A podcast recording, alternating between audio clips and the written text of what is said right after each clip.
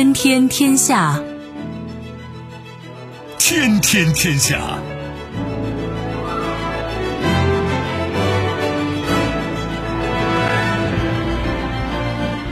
历史穿行者，新闻摆渡人。各位好，我是梦露。您正在选择收听的是《天天天下》，和我一起陪伴大家的还有本节目评论员重阳。世界纷繁复杂，新闻随时发生。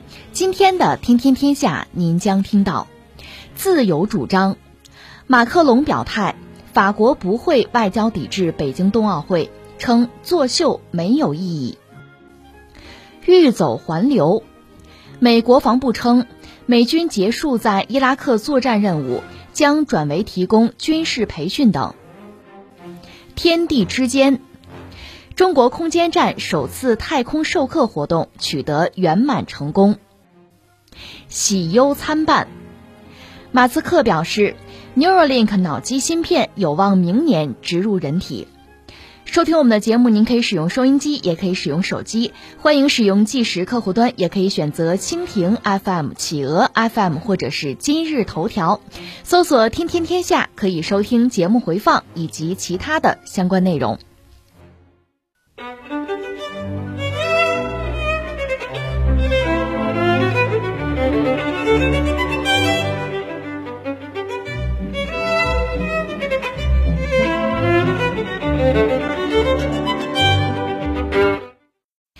在美国宣布所谓外交抵制北京冬奥会之后，澳大利亚、英国、加拿大紧随其后，相继跟风。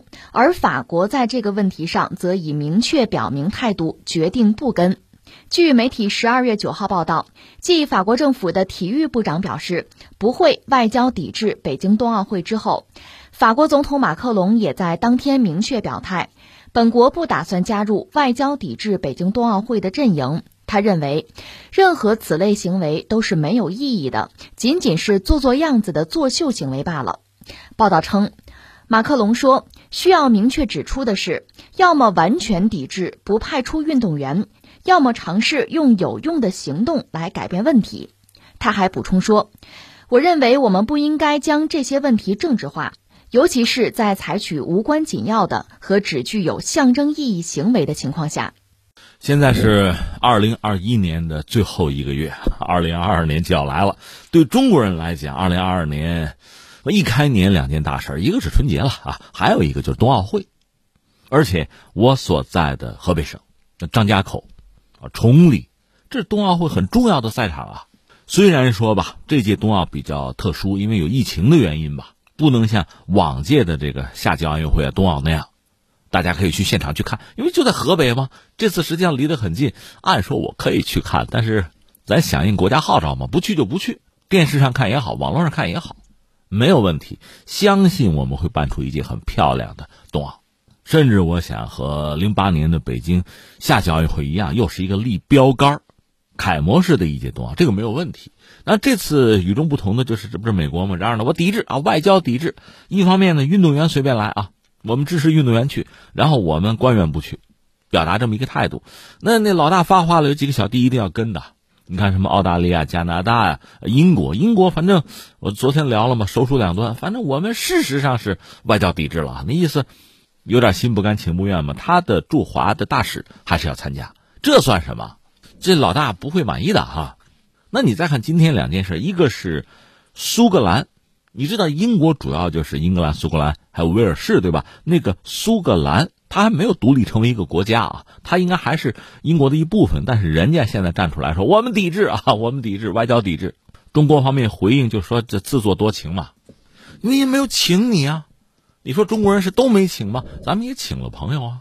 你看啊，联合国秘书长古特雷斯，这我们请了，人家愉快的接受了邀请，人家要来。呃，俄罗斯总统普京。我们约他来参加开幕式，人家愉快的接受了邀请，这是我们请的，关系好嘛，请啊，人家也愿意来呀。那你我们也没有请，说这不啊，我抵制你抵不抵制的跟我有什么关系啊，对吧？呃，当然更有意思、更耐人寻味的是法国的总统马克龙，他目前的表态是我们不抵制，反对把体育政治化。但你怎么理解这个话哈？我觉得从三个层面来理解，第一个呢。现代奥运会啊，这是谁搞的？那个法国的顾拜旦啊。你说他是现代奥林匹克之父，一点错没有。那你说法国和现代奥运会之间的这个渊源，那和别的国家就不一样。以前我们讲过，像奥运会、奥运精神、什么神圣休战，这真不是中国人的发明，这真是西方的。但你要说西方的这个脉络呢，古希腊，人家那时候有奥林匹克运动会，就有什么神圣休战之类的东西啊。那么现代奥运会，等于说是法国的顾拜旦重拾古希腊奥运精神，在西方乃至全球推广这么一个现代体育运动盛会，是这样讲。那它隐含的肯定有，就是说人类追求更快、更高、更强的目标啊，国家之间要团结呀，你要竞赛，运动场上来，是希望和平，不希望战争，啊，肯定是这样一个东西，增加各个国家、各个民族之间的交流、理解，这是现代奥运会的意义吧？这个是法国人搞的，所以你看法国人对于现代奥运会这个态度吧，他就和别的国家可能不太一样，他呢更有一份情感在里边。你比如东京奥运，法国的我得支持啊。别人不去，我也得去，对吧？他有这个态度在，这是一个啊。还有一个是什么呢？下届的就这届北京冬奥完了，这下面就是夏季奥运会了。那可是在巴黎搞，法国，你抵制北京冬奥，什么意思？你现在就要把体育政治化，你就要撕裂这个世界。那接下来这个巴黎夏季奥运会，你打算搞吗？你打算怎么搞？你让这个撕裂的世界来一半吗？呃，第三呢，确实法国在西方国家里有它的特立独行的传统。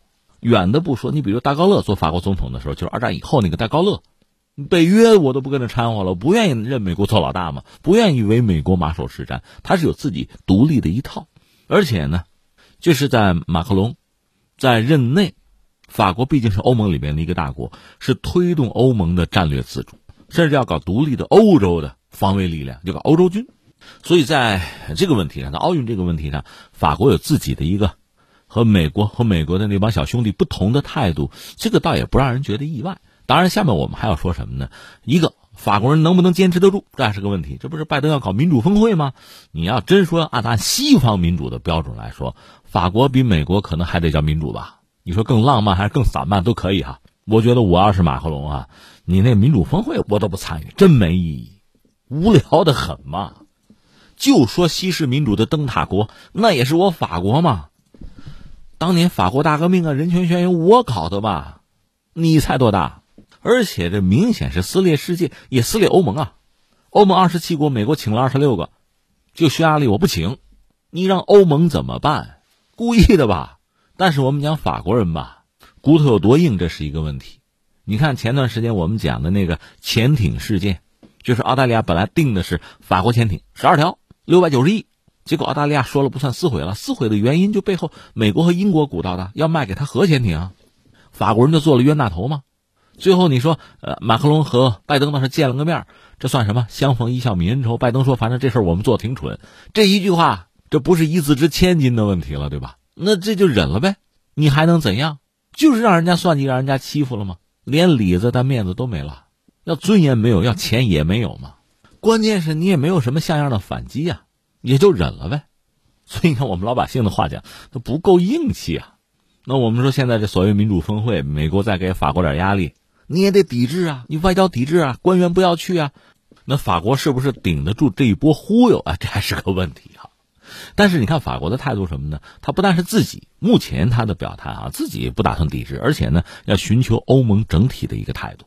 或者我们这么讲，欧盟有二十七国吗？有某个国家站出来说我抵制，我不去，可以，那是你这个国家的态度，但是绝不能代表欧盟的态度。欧盟整体就拿一个姿态是不抵制，目前他们是这样一个姿态。说起来很可笑，中国人搞一次冬奥会，整个西方也撕裂了。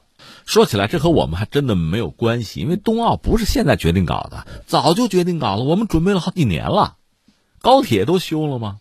这完全是美国人出于自己的全球战略，出于自己和中国竞争的考量，这还真算是临时起意，就来这么一出。这确实最后的结果就是撕裂世界。不单是这个北京冬奥，你看看他那所谓民主峰会很有意思，请了一百来个国家和地区。这里面最有意思、最耐人寻味的是谁？是巴基斯坦。巴基斯坦一开始接受邀请了，后来在最后一刻说我们不去了。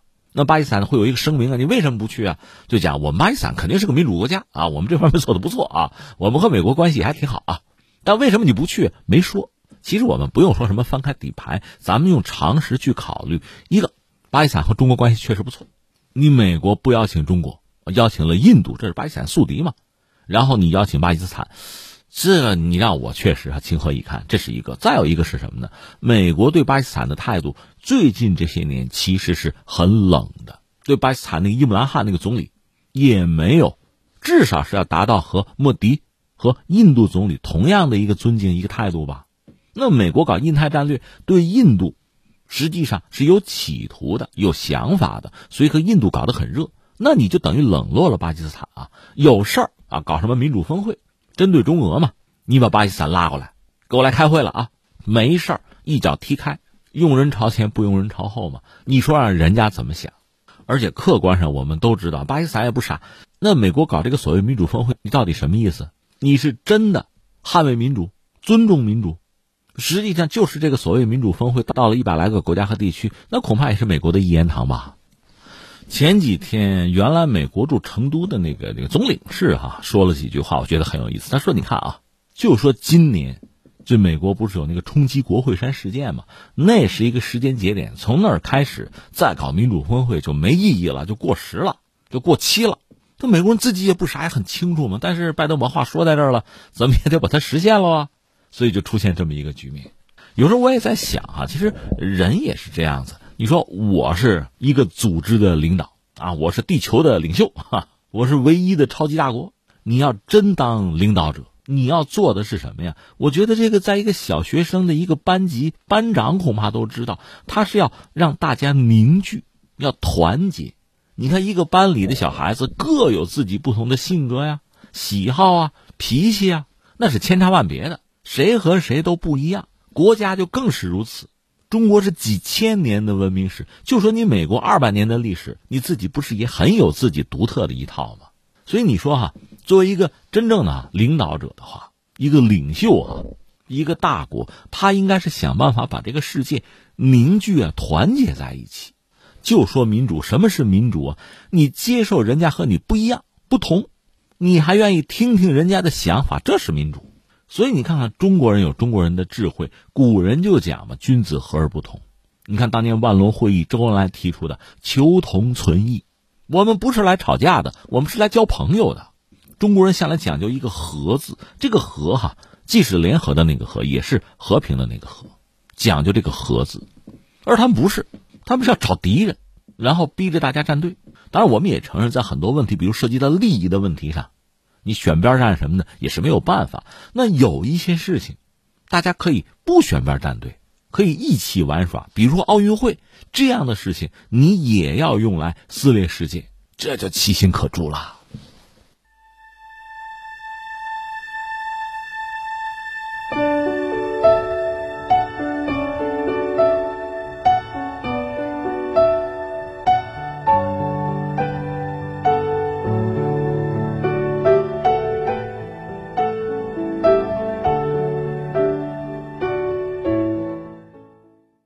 地时间十二月九号，伊拉克国家安全顾问阿拉吉宣布，由美国领导的安全部队结束了在伊拉克攻打极端组织伊斯兰国的作战任务，剩余部队将担任培训和顾问的角色。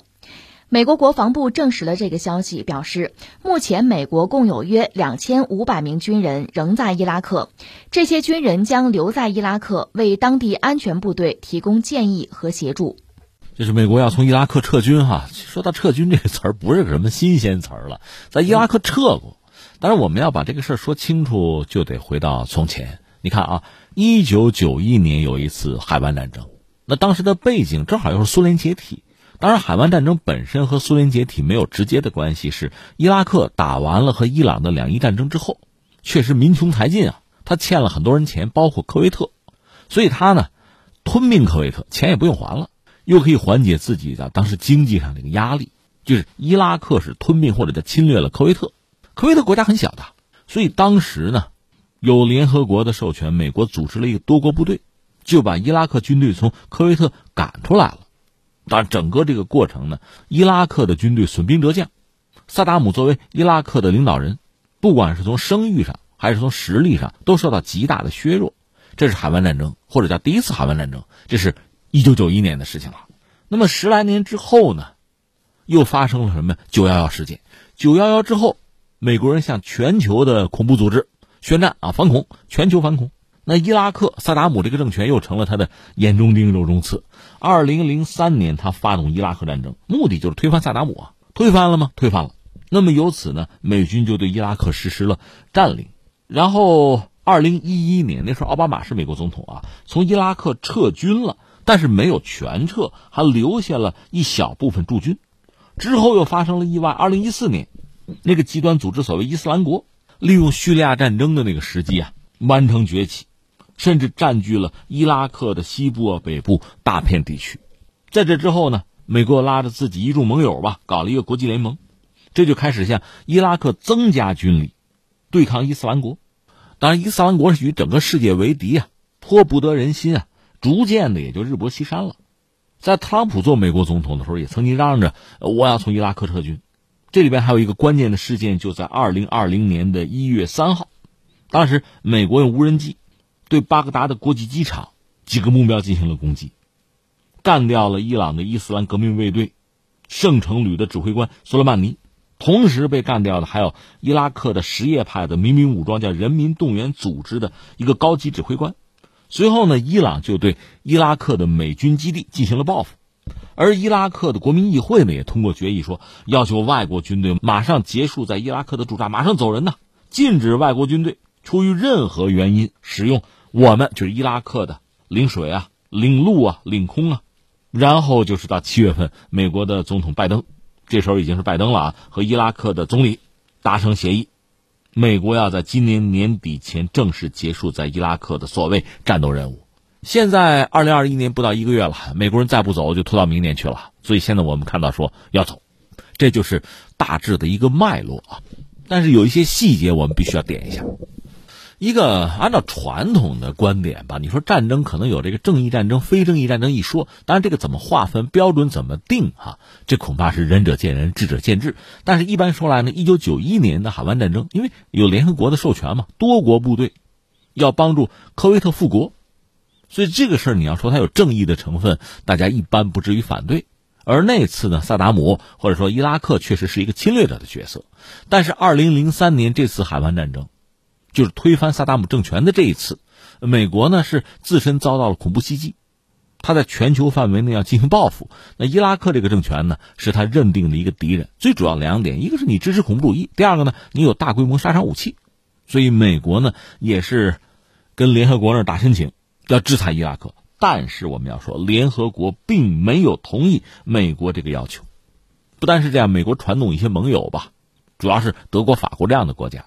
根本就不认同这个做法，为什么？因为一九九九年，美国曾经拉着北约的盟友去打这个科索沃战争，打了没几天，人们发现，就欧元啊被打掉了，因为欧元是一九九九年一月一号诞生，三月二十四号，美国开始拉着盟友轰炸南联盟，因为战争是在欧洲打的嘛，欧元是应声就疲软了。那美元通过这种方式干掉了自己的对手，所以欧洲人发现，美国人打这个仗，你举的旗子是正义的呀。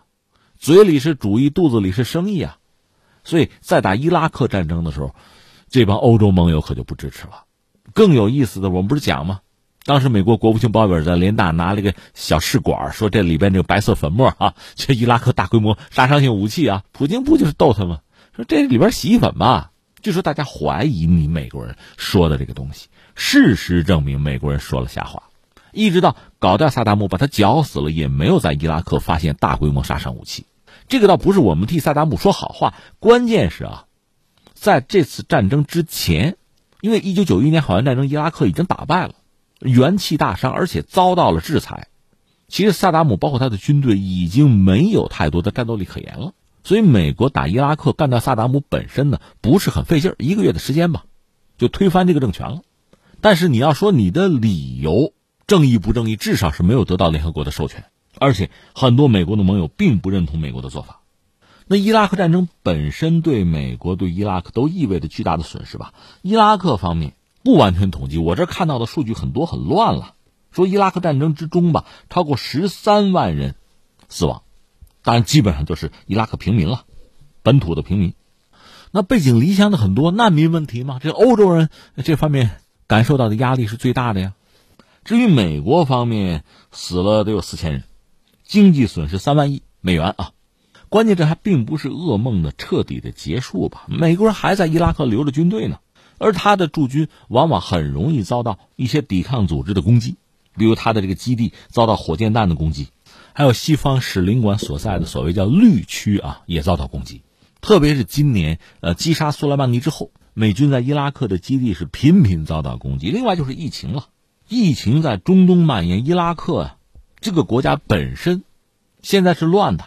医疗物资匮乏，整个医疗体系很不完善，而且所谓的国际联军就是美国和那帮小兄弟，本来在伊拉克还有什么安全部队训练计划，也只好停下来。而且很多盟友，比如说什么英国、德国、法国、意大利、捷克、西班牙、葡萄牙、荷兰，都纷纷从伊拉克撤走自己的士兵。所以你看，美国人算是推翻了萨达姆，萨达姆统治了二十四年，但是美国人在伊拉克。你从二零零三年算起啊，到现在得有十八年了。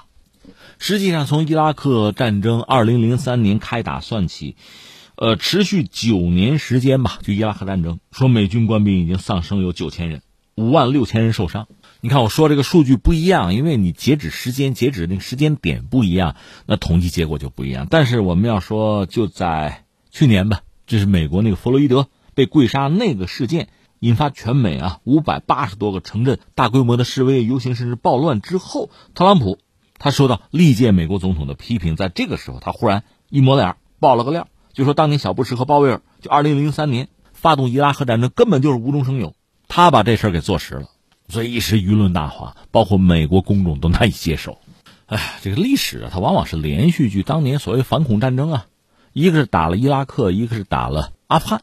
那前不久美国人刚灰溜溜从阿富汗撤军，现在从伊拉克要走人，确实带来一系列的影响吧。一个是美国的声誉受损吧，这个仗打的本身就不明不白，现在走的呢又灰头土脸，留下一地鸡毛。另外值得一说啊，美国说是从伊拉克撤军，并不意味着完全的在伊拉克不留一兵一卒，他只是讲作战行动结束。那显然意味着美军还会多多少少的留在这个国家。为什么？一方面，我们要说，奥巴马时代就要撤军，当然撤的比较仓皇啊。特朗普也想收缩美国的力量，因为他有一个所谓的印太战略嘛。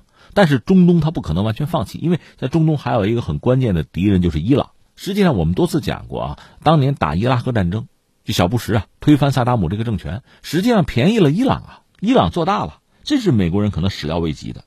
所以在今天，很多美国人一个是不承认这个伊拉克战争具有合理性。另一方面，指责小布什蠢嘛，没有战略眼光。关键现在怎么办？美国人从伊拉克，甚至从阿富汗，包括什么叙利亚呀，这种撤军从动荡地区撤离，其实是保存自己的实力。但是，他必须同时要加强，呃，在海湾的盟友啊，包括阿拉伯海的军事存在。比如，他常年在中东是有航母打击群的，甚至一度要部署两个。另外呢，在科威特，在沙特。他的军事部署是可以加强的，说到底，主要目标依然是伊朗，是要对伊朗施加压力。但现在一个是伊核协议谈判还在僵局吧？美国现在啊公开说的是还要加大对伊朗的制裁。另一方面，美国的盟友就是首先以色列和沙特吧，对美国一旦这个主要力量撤离伊拉克、撤离中东，感到压力山大，因为很担心伊朗利用这个窗口期把自己做大呀。那千方百计对伊朗要进行打压。所以现在这个局面几乎又是一个乱局。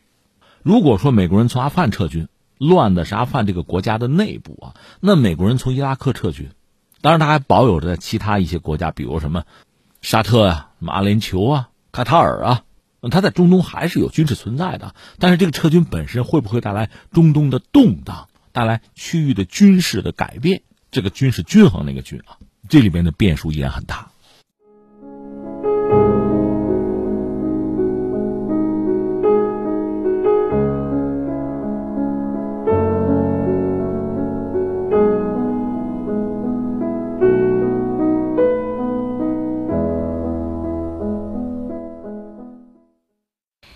中国载人航天工程办公室消息，北京时间二零二一年十二月九号十五点四十分，天宫课堂第一课正式开讲。时隔八年之后，中国航天员再次进行太空授课。太空教师翟志刚、王亚平、叶光富在中国空间站为广大青少年带来了一场精彩的太空科普课。这是中国空间站首次太空授课活动。在约六十分钟的授课当中，三位航天员生动介绍展示了空间站工作生活场景，演示了微重力环境下细胞学实验。人体运动、液体表面张力等神奇现象，并且讲解了实验背后的科学原理。授课期间，航天员通过视频通话形式与地面课堂师生进行了实时互动交流。后续，天宫课堂将持续开展太空授课活动，积极传播载人航天知识和文化，持续开展形式多样、内容丰富的航天科普教育。啊，这又是一个让人觉得挺有趣儿的一个话题。对我们中国人来说，这一幕按说已经不陌生了，因为王亚平之前就做过太空教师。从这个角度讲，现在这次就是在这个天河。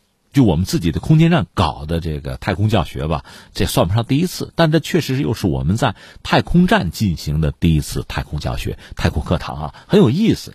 当然你要说的话，全球范围内有资格、有能力干这个事儿的国家不是很多。你看啊，呃，苏联包括现在的俄罗斯，它可以算一个；呃，美国可以算一个，然后还有大量的国家，特别是发达国家，美国的盟友，因为是在那个国际空间站。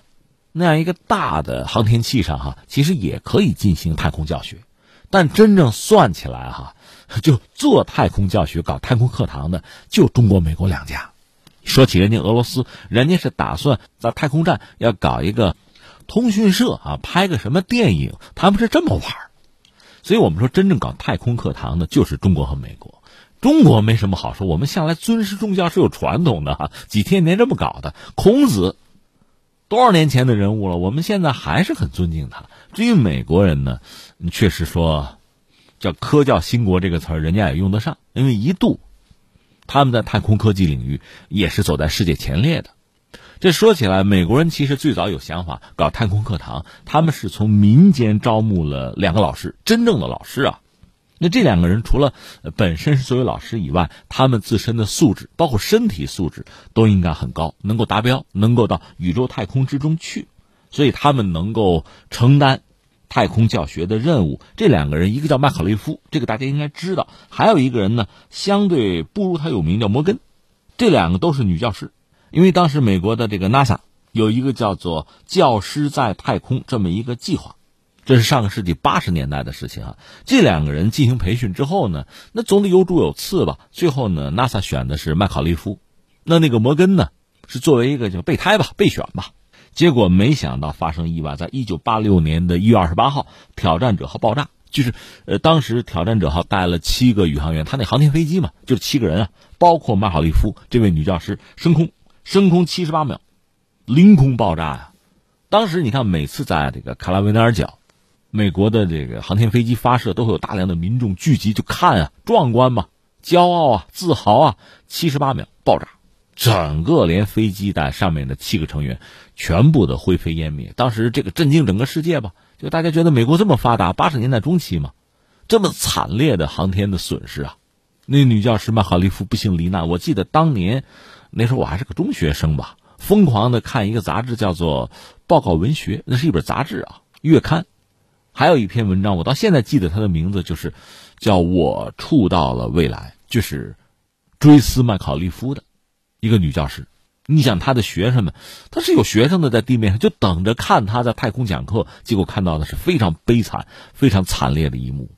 那你想，这些孩子心灵遭到巨大的创伤，是吧？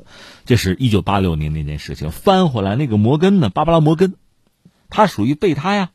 但是呢，就被摁住了，不许动了。为什么呢？因为挑战者号这个事件吧，他有职业宇航员，但是麦考利夫不算，算是民间的普通群众啊。他参与到这个航天活动之中，没想到遭遇了一次重大的航天灾难，所以很快在挑战者号失事之后，美国方面就颁布了一个一个禁令吧，就是普通民众不许再参与航天飞机的任务。那你想，这位摩根。本来也是做了准备的，也有能力上天的，不许了。但是后来呢，就是 NASA 呢不甘心啊，不死心啊，在一九九八年就把这个摩根转为职业宇航员，不是老师了，职业宇航员了。然后到二零零七年呢，摩根最终是搭乘了另一架航天飞机“奋进号”，到了太空。这时候他等于说是三重身份吧，他本身是老师，他又已经是一个专业宇航员，同时他也算是麦考利夫的一个呃继承者、继任者吧，三重身份集于一身。在二十一年之后，终于就圆了这个在太空讲课的这美国人这个梦想。那你说，这位芭芭拉·摩根，她作为全球第一个所谓太空老师，还是个女老师，她能干点什么呢？应该说，当时她能做的很简单。这个咱也别挑人家，因为航天飞机本身呢，它毕竟不是一个永久太空站，它是也绕地球飞没问题。但是你想，的空间毕竟很局促，能做的很有限。所以当时美国的学生在地面上能看到这位这个摩根老师啊，也无外乎你看在太空怎么运动啊，喝个水呀，就这点事儿。当然做了天地连线，其实这跟地面上课堂没有区别，就问几个问题，由老师来回答。只不过老师的位置不是在讲台，是在天上。但这也算是太空授课呀，这也是奋进号那次航天任务的最大亮点。你要说起来，肯定是培养了美国青少年探索太空的这个兴趣，这个毋庸置疑。只是你用我们今天的眼光看呢，能做的毕竟有限。你这航天飞机能提供的环境有限嘛？那相形之下呢？我们刚才谈到这个中国的王亚平，这是我们的这算第一代女宇航员吧？那是二零一三年的六月二十号，王亚平是在跟聂海胜啊、张晓光啊这三个宇航员吧，在那两位的协助之下，做了首次太空授课。当时整个中国六千万以上的中小学生进行了直播观看，有机会进行直播观看，这是人类第二次太空授课。我不知道我们收音机前是不是还有一些朋友，尤其是当年的呀，中小学生还记得当时的场景。王亚平呢，他那次太空授课一下子做了四个实验，一个叫做太空质量检测，就给聂海胜称称重量，七十四千克，和地球是一样的。还做了一个实验，叫做单摆运动，就是让小球绕着支架的那个轴心啊，不停的做圆周运动。还有一个实验就是陀螺运动，陀螺呢沿着固定的轴向向前飞。还有一个。就是制作水膜和水球，太空之中的水呢，它是那个球形的那个状态吧。王爱萍最后呢，给水球还注入红色的液体，水球变成了一个红球，红宝石一样。这个事儿只能是在太空那样一个失重环境里完成啊。而且我们要说，它是在天宫一号上进行的，这是中国第一个空间实验室。天宫一号比起我们现在说什么天河核心舱，比这个还是要小得多、局促得多。但是比美国那个航天飞机总的来说还是要舒适很多呀。而且随着我们航天站的建设哈，会越来越完善，那可以想象我们在就航天授课这个领域可以会做得更好。而且，呃，二零一九年我们就提出来我们的这个航天站是要对世界开放的，确实彰显了一个航天大国的自信啊和能力。那我特别想说的是，中国人又是一个特别尊师重教的一个民族哈，这是我们的传统。所以一说有了航天器，一说有了航天员，那么天地通话呀，这种太空授课呀，似乎就自然而然的成为一个选项。那我想，既然是这样哈，应该是好上加好。我们索性哈，把航天授课真的是作为一个特别重要的项目，就是我们航天工程里面很重要的一个子系统去综合的考量。中国拥有全世界目前是最多的人口吧？那么中国的年轻人、中国的青少年也是全球非常大甚至最大的一个群体吧？培养他们对科技、对创新、对航天的兴趣，自不必说。让他们怎么样能够参与到我们的航天活动之中来，甚至让航天成为他们学习和生活之中的一个非常独特的部分，都应该是我们认真去考量的。我就理解，你看，第一个，我们航天的发展。我们经历的苦难，我们的努力和付出，我们如今的成就和骄傲，是完全可以成书的，也是完全可以进入我们的教材的，不管是大学还是中小学。另外呢，我们的孩子们在学习很多课程的时候，如果能够哈和我们的航天联系起来，那种感受和体验应该是相当独特的。在这个世界上，并不是谁都有能力、有资格体会这一点的。再就是我们的孩子们能不能参与到载人航天呀？太空站建设之中，比如说设计一些和自己的课程、和自己所学的啊这个课业相关的，你设计一些太空实验，甚至在全国范围内搞大奖、搞竞赛，让中国的青少年、中国的未来更多的介入到航天特别是载人航天和空间站的建设。我们还可以把眼界放得更宽广一些，全球范围内，因为现在有了互联网了，中国的孩子们、中国的年轻人可以和世界各地各个角落的同龄人去合作、去探讨、去为我们的航天站的实验出谋划策。我说了，并不是每一个国家和地区那儿的孩子们都有这样的条件、有这样的机会。那么，中国的小朋友可以帮自己的好朋友、同龄人去完成他们的梦想和愿望。借助中国的航天能力，这是一个非常美妙的故事啊！未来的人类回望今天中国航天，中国的年轻人，他们会觉得这也许就是一个传奇。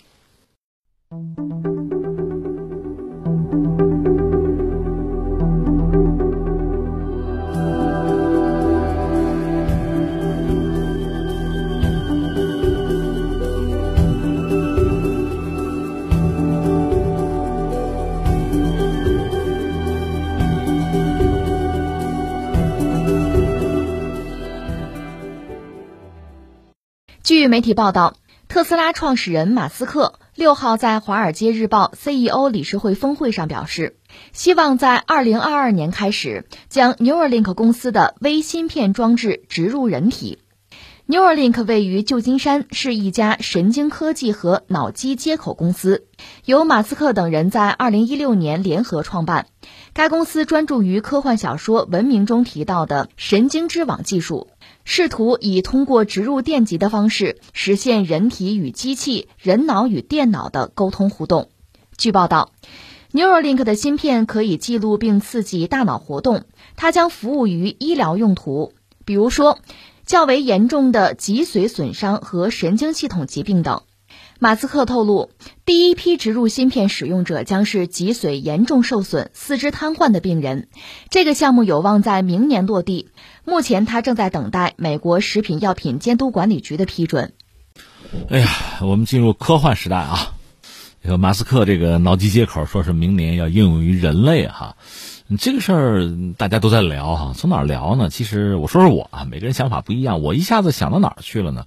我想到了刘慈欣。你说啊，那写《三体》的又要说《三体》吗？不是，他还写过一个算短篇算中篇，叫做《乡村教师》。这个是不是和大家聊过呀？今天也不是教师节啊，聊两句。大约是这样，它是两条线，一条线讲呢，有一个就在乡下乡村做老师的人，这个人叫李宝库啊，重病缠身。不久于人世，最后一节课他给四个学生吧，四个孩子讲的是，呃，就是力学三定律啊，牛顿三定律啊，就讲这么个事情。当然他后来死掉，呃，几个学生是哭嘛，哭完说要不要告诉大人？说算了，跟大人说有什么用啊？就是村里人都腻歪他，连棺材也没有，咱们把他埋了吧。那孩子们把老师就安葬了，这是一件事儿啊。这个事儿你说平淡无奇吗？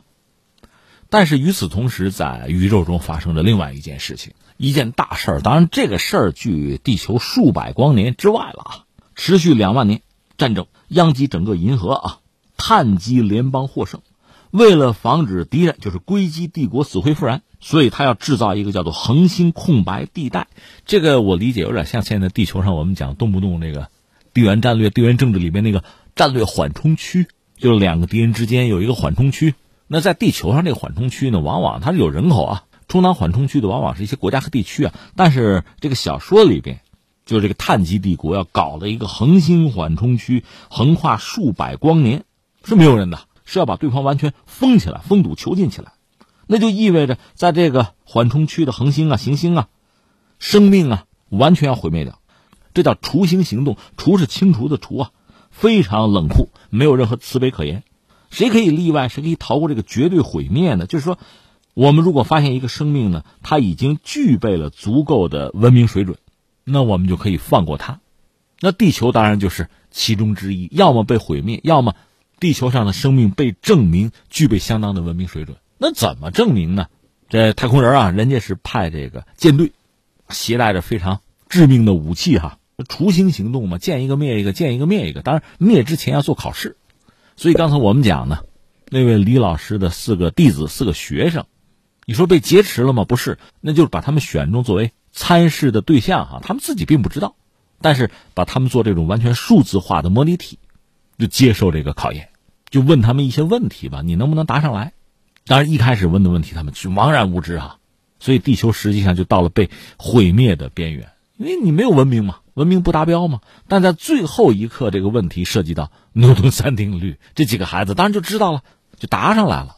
所以实际上地球幸免于难。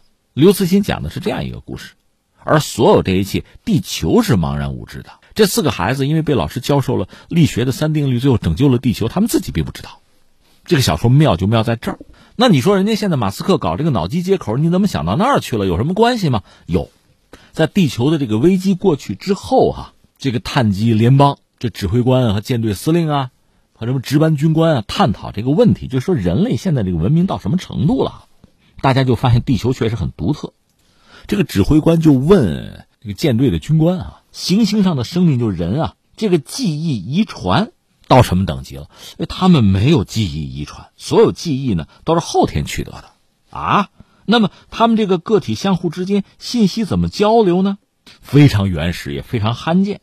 就他们身体里有一种器官啊，很薄，这种器官在这个行星啊以氧和氢为主的大气之中震动，就可以产生声波。同时呢，想传输的信息是调整到声波之中，接受的那一方也是用一种很薄的这个器官吧。从声波之中接收信息，你听明白没有？说的是耳朵跟嘴啊，啊，这种方式信息传输的速率是多大呀？大概每秒一到十个比特吧。那这帮外星人就是乐起来了，舰队司令就骂，就是回答问题的这个上尉说：“你是个白痴吗？一种没有记忆遗传，相互之间用声波进行信息交流，而且是以令人难以置信的每秒一到十个比特，就非常低的速率啊，太原始。”这么个物种，能够创造出五 B 级，它这小说嘛，五 B 级的文明啊，而且这种文明是在没有任何外部高级文明培植的情况下自行进化的，啊，确实如此。但问题在于，这个物种根本不可能在每代之间积累和传递知识啊。一个文明要进化，这是必须的呀。那你知道最后的答案是什么？人类有老师啊，教师就是这样一个伟大的职业吗？那我联想到这篇小说，就是刚才我们说的那个信息交换啊，人类信息交换这个速率是很低的。实际上，我们都知道，就人类获取信息主要靠眼睛了，据说是百分之八十五到九十之间啊。就人类获取信息主要是靠眼睛，但是人和人交流真不是靠眼睛。你说使个眼色哈，心领神会有，但是更多的还是靠口耳相传。这个我们都知道。你像我们做这个。音频节目做广播，我们为什么自信能够生存下去？因为这是今天人类最基本的一种，就是交流的方式。它不是信息获取，是交流的方式。它能够真正的叫入脑入心，但作为代价或者说作为这个缺点吧，速率太低。其实眼睛又高得到哪儿去哈？我们曾经讲过嘛，你说当年我拿诺贝尔奖，我自己拼命努力学习够。现在，现在你从生下来，你认字开始，你就学习啊！你这人生大半辈子，如果能把你相关的这个专业，人类达到什么水平，取得什么成绩，你把这事儿搞清楚，就已经了不得了。你还哪有时间去创新呢？所以你看，说到这儿，我就觉得马斯克这个脑机接口吧，但这个方式本身。那我们看科幻小说看多的人嘛，会觉得也依然很原始，但是它毕竟迈开了很关键的一步，就是将来人类获取信息、交流信息，不再通过眼睛或者说口耳相传，而是通过带宽，这个恐怕就是一个巨大的进步了。那就是说，人类获取和交流信息啊、知识啊，这个速度会非常高，这当然对就整个人类来说，应该说是一个福音啊。但是你要付出代价。因为你看看，据说这个人类的历史古今中外哈，它充斥着什么呀？比如说计谋啊、阴谋、算计啊、诡计、欺骗，那这个东西其实一直是有的啊。它通过眼神啊，通过语言的表述啊，就是给你传递的是假的信息，是误导你的东西，这一直以来是有的，对吧？但是呢，你如果真的通过这个脑机接口，那双方非常高速率的传递信息，那进行交流，那这种欺骗啊、诡计啊。谋略这些东西，我就说内涵和外延是不是就要发生很大的变化？那刘慈欣写的另一部小说就是《三体》里边，他那个三体人那科技高度的发达，而且人和人之间的交流，完全不是通过语言啊，他交流速度当然很高了，心灵感应嘛，但是也不可能说假话了，都是直来直去了，这也很有意思啊。呃，把科幻小说放在这儿，我们再回到这次马斯克这个脑机接口二零二二嘛，呃，其实，在之前就已经有这方面的尝试，当然说都是特定的，针对特殊人群的，比如说患者。其实涉及到脑机接口的问题，你想伦理问题、法律问题啊、技术问题等等是一大堆哈。我们就拿马斯克所在的美国来说，从法律问题、伦理问题上，其实局部是开了口子的，是能够被容许的。而马斯克的公司呢，也开发过一系列的东西，一些产品吧，比如针对这个癫痫，他开发过一个东西，其实也算啊，可以算脑机接口。他那个小产品呢是这样，是一个硅材料的哈，十字形状的一个接收器，把它埋在这个大脑皮层，就植入在那儿，上面是有十六个电极的，就是你癫痫发作呢，患者的脑部就会出现异常的突发的放电现象，对吧？那它就可以收集，然后呢，在这个胸部呢。还有一个信号传输器，就是脑电信号呢是传到这儿，再通过无线的方式呢把数据传给一个体外的处理器。这个处理器患者是随身携带的吧？就像那个当年那个 BP 机那么大，很小的一个东西。那这个就能够及时监控患者的这个状况，这当然是一件好事了。但是这个事儿会带来什么呢？对患者的心理产生其他的就超出人们预料的影响。一方面呢，这个对癫痫病治疗肯定是好的，因为有预警信号之后，我马上吃药呗。但是这个设备和患者的这种融合吧，实际上你可以理解是创造了一种新的人和机器，就是呃芯片和人脑共存的、共生的一个新的身份，这个就比较麻烦了。这个作为患者，就是说呃植入之后哈，他对自己的这个状况他也适应不了，就心理状态呢会发生巨大的改变。这方面的报道其实很少，因为真正使用这个东西的人也很少。科技对于人、对于人性的影响和介入变得很深，那人对于技术的，你说是依赖是一种瘾啊，也会随之发生变化。这个我理解啊，这么形象的举个例子是不是可以？就是比如一个一个盲人，一个盲人呢，因为某种技术的这个进步吧，他忽然就是复明了。你想他以前没有这个感官，现在忽然接受哈，出现这种。新的强大的信息对自己的影响，你大脑受得了受不了？你可能闭上眼睛就能恢复到一种平静的生活，你一睁开眼睛看到这个五彩斑斓的世界，你反而是觉得受不了，是不是会出现这样一个局面？所以你看马斯克这个所谓脑机，当然我觉得所有一切靠技术进步、技术的进化，把遇到的问题一个一个解决掉，肯定是这样一个过程。但这个过程本身啊，人啊，人体肉身能承担多少，还真的是一个问题。